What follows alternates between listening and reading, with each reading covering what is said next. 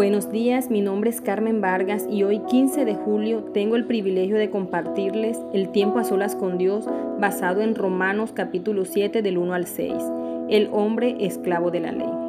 Aquí podemos ver cómo el apóstol Pablo nos habla sobre la ley en relación a dos cosas, la ley y la muerte y la ley y Cristo. Todos nacemos bajo el pacto de obras, en una condición de pecado, culpables, y es allí donde nos dice el apóstol Pablo que la ley se enseñorea del hombre mientras éste vive, y hace la analogía con algo cotidiano en la vida, como lo es el matrimonio, donde la ley dice que una mujer casada debe permanecer unida a su marido mientras él esté vivo.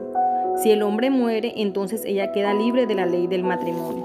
De lo contrario, comete adulterio.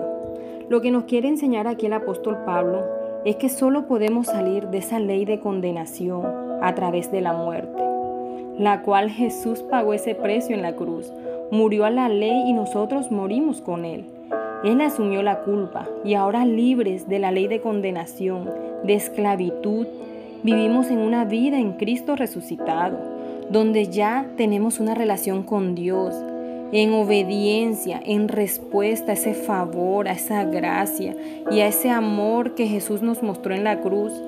Es una relación de amor y libertad para cumplir su propósito y revelarlo a, otras personas.